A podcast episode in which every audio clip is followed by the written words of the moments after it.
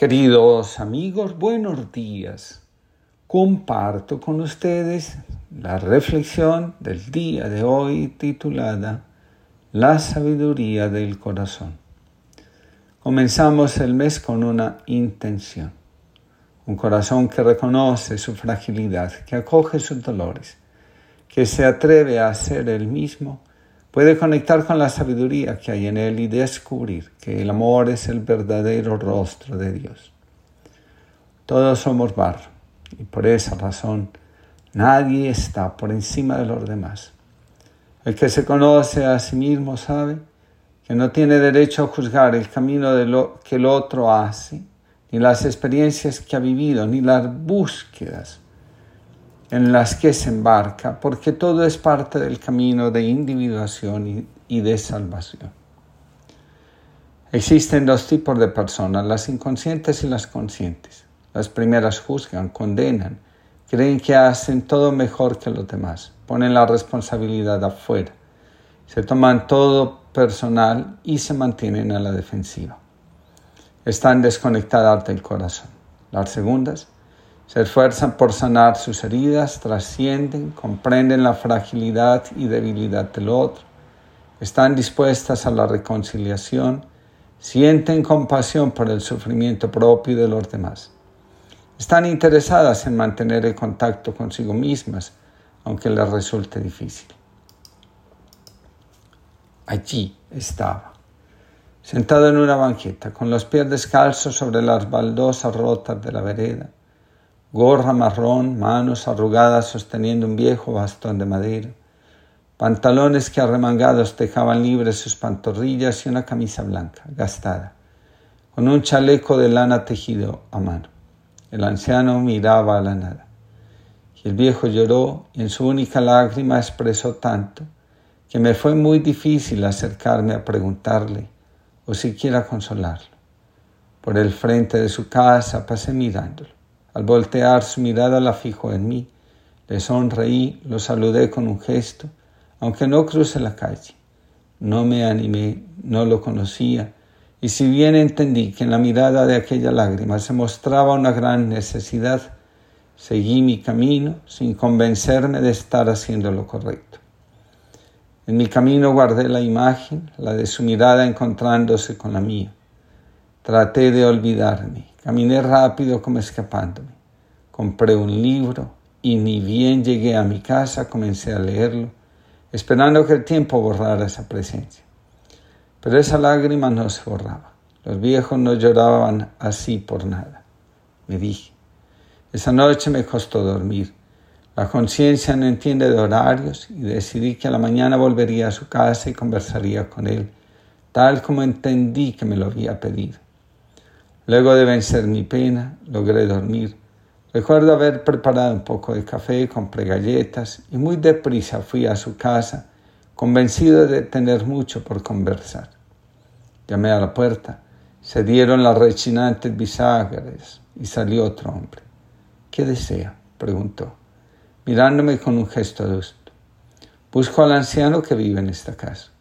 Mi padre murió ayer por la tarde, dijo entre lágrimas. ¿Murió? Dije decepcionado. Las piernas se me aflojaron, la mente se me nubló y los ojos se me humedecieron.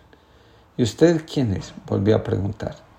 En realidad nadie, contesté y agregué. Ayer pasé por la puerta de su casa y estaba su padre sentado. Vi que lloraba y a pesar de que lo saludé, no me detuve a preguntarle qué le sucedía. Hoy volví para hablar con él, pero veo que es tarde. No me lo va a creer, pero usted es la persona de quien hablaba en su diario. Extrañado por lo que me decía, lo miré pidiéndole más explicación. Por favor, pase, me dijo aún sin contestarme. Luego de servir un poco de café, me llevó a donde estaba su diario y la última hoja rezaba.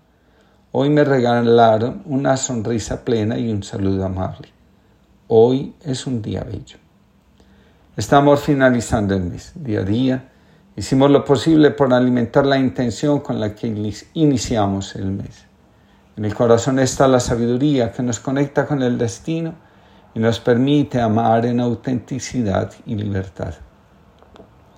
Recordemos que el ego es la fuerza que más poder tiene sobre nuestra alma, psique y corazón.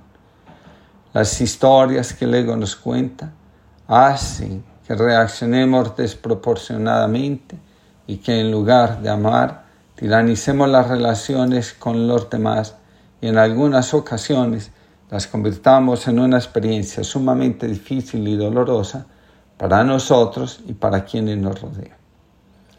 Las historias del ego tienen como finalidad espiritual el amor, desviar la atención de lo fundamental y deformar nuestra percepción de la vida. Debajo del trono del ego subyacen las creencias nucleares que las experiencias traumáticas nos han invitado a construir. Así es como pasamos por la vida creyendo que nadie nos ama, que somos basura, que el amor es un imposible, etc. El corazón de la fe es la persona de Jesús. La teología y la psicología profunda nos revelan que en Jesús aprendemos a conocernos, a tomar conciencia de quiénes somos realmente nosotros. El sí mismo, la imagen real de quienes somos auténticamente, no, no es solo una fuerza psíquica, sino también divina. De ahí que la experiencia personal de encuentro con Jesús, a través de la meditación de su palabra, nos revele nuestro destino.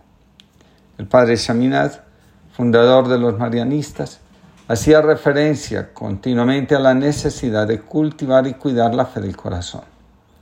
Quien cree desde el corazón necesariamente termina actuando con la sabiduría que proviene de ese corazón.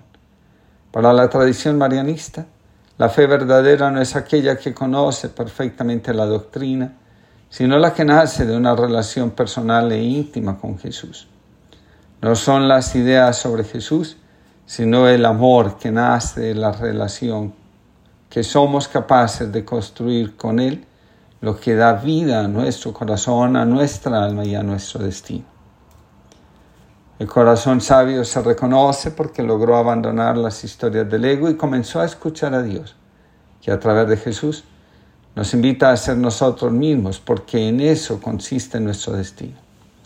Para ir hacia el encuentro con nosotros mismos y también al encuentro con Dios, es necesario que el corazón esté ordenado, es decir, que sea consciente de la creencia nuclear que lo habita, que desplaza el amor del corazón y hace que tomemos decisiones que parecieran acercarnos a Dios y sin embargo nos alejan de Él porque provienen del ego. El corazón se sana cuando deja de creer que nadie lo ama, que está destinado al fracaso, que es un miserable por haber nacido en tal o cual familia, etc. El corazón sabio se conoce porque es compasivo y misericordioso. Hay más sabiduría en el que comprende que en el que juzga. Caroline Hobbes nos dice, la vida raramente coincide con las imágenes perfectas que el ego ha creado en nuestras cabezas. El ego nos engatusa con imágenes de cómo debería ser la vida. El ego toma las creencias nucleares que las experiencias traumáticas engendraron para esclavizarnos, para ponernos a su servicio. Una persona orientada al logro, un fracaso puede llevarla a decir, la gente solo ama y valora a quienes son exitosos. El ego toma esta creencia y puede convertir a esta persona en un ser evitativo, con fobia social y sumamente complaciente.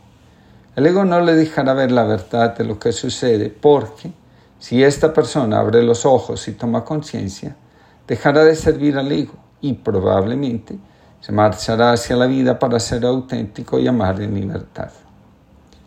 El conflicto entre lo que es y lo que debería ser puede mantenernos esclavos durante muchos años. El ego puede mantenernos bajo su dominio y hacernos perder tiempo valioso en nuestra vida con sus engaños y artimañas. El orden en los afectos es el camino que nos conduce de vuelta a la sabiduría del corazón. La espiritualidad nos recuerda que el corazón se libera de la esclavitud del desorden afectivo cuando empieza a reconocer humildemente cuál es el verdadero fundamento de la existencia.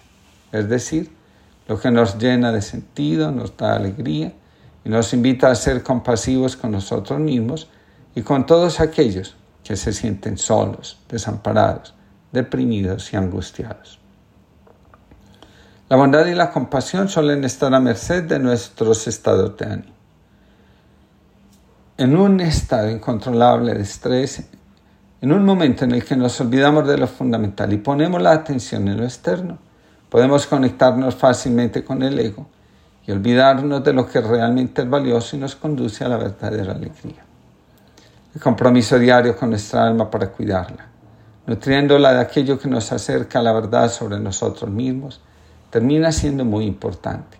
Se cuida lo que se ama y se descuida lo que se deja de amar. En un corazón descuidado nacen cualquier cantidad de conexiones con el dolor, con el mal, con la oscuridad. El corazón para mantenerse vital necesita el contacto diario con la luz que le ayuda a crecer. Sin interioridad, difícilmente sabremos cómo actuar según el sentir y querer de Dios. Es decir, actuar desde la sabiduría que hay en el corazón. Dame, Señor, valentía para exponerme, flexibilidad para tambalearme y fortaleza para no caer. Dame, Señor, un corazón que se estire y una piel sensible, unos ojos despiertos y oídos atentos para no ser sordo a tu paso silencioso. Dame, Señor, sorpresas, muchas sorpresas, para que nunca me apoltrone en el cómodo sillón de mis inicuas seguridades. Y si algún día pienso que lo sé todo o creo hacer pie por los mares de mi alma, Ponme de nuevo ante el abismo del no saber para que así recuerde un día más que eres el Dios de las sorpresas insondables. Oscar Cala.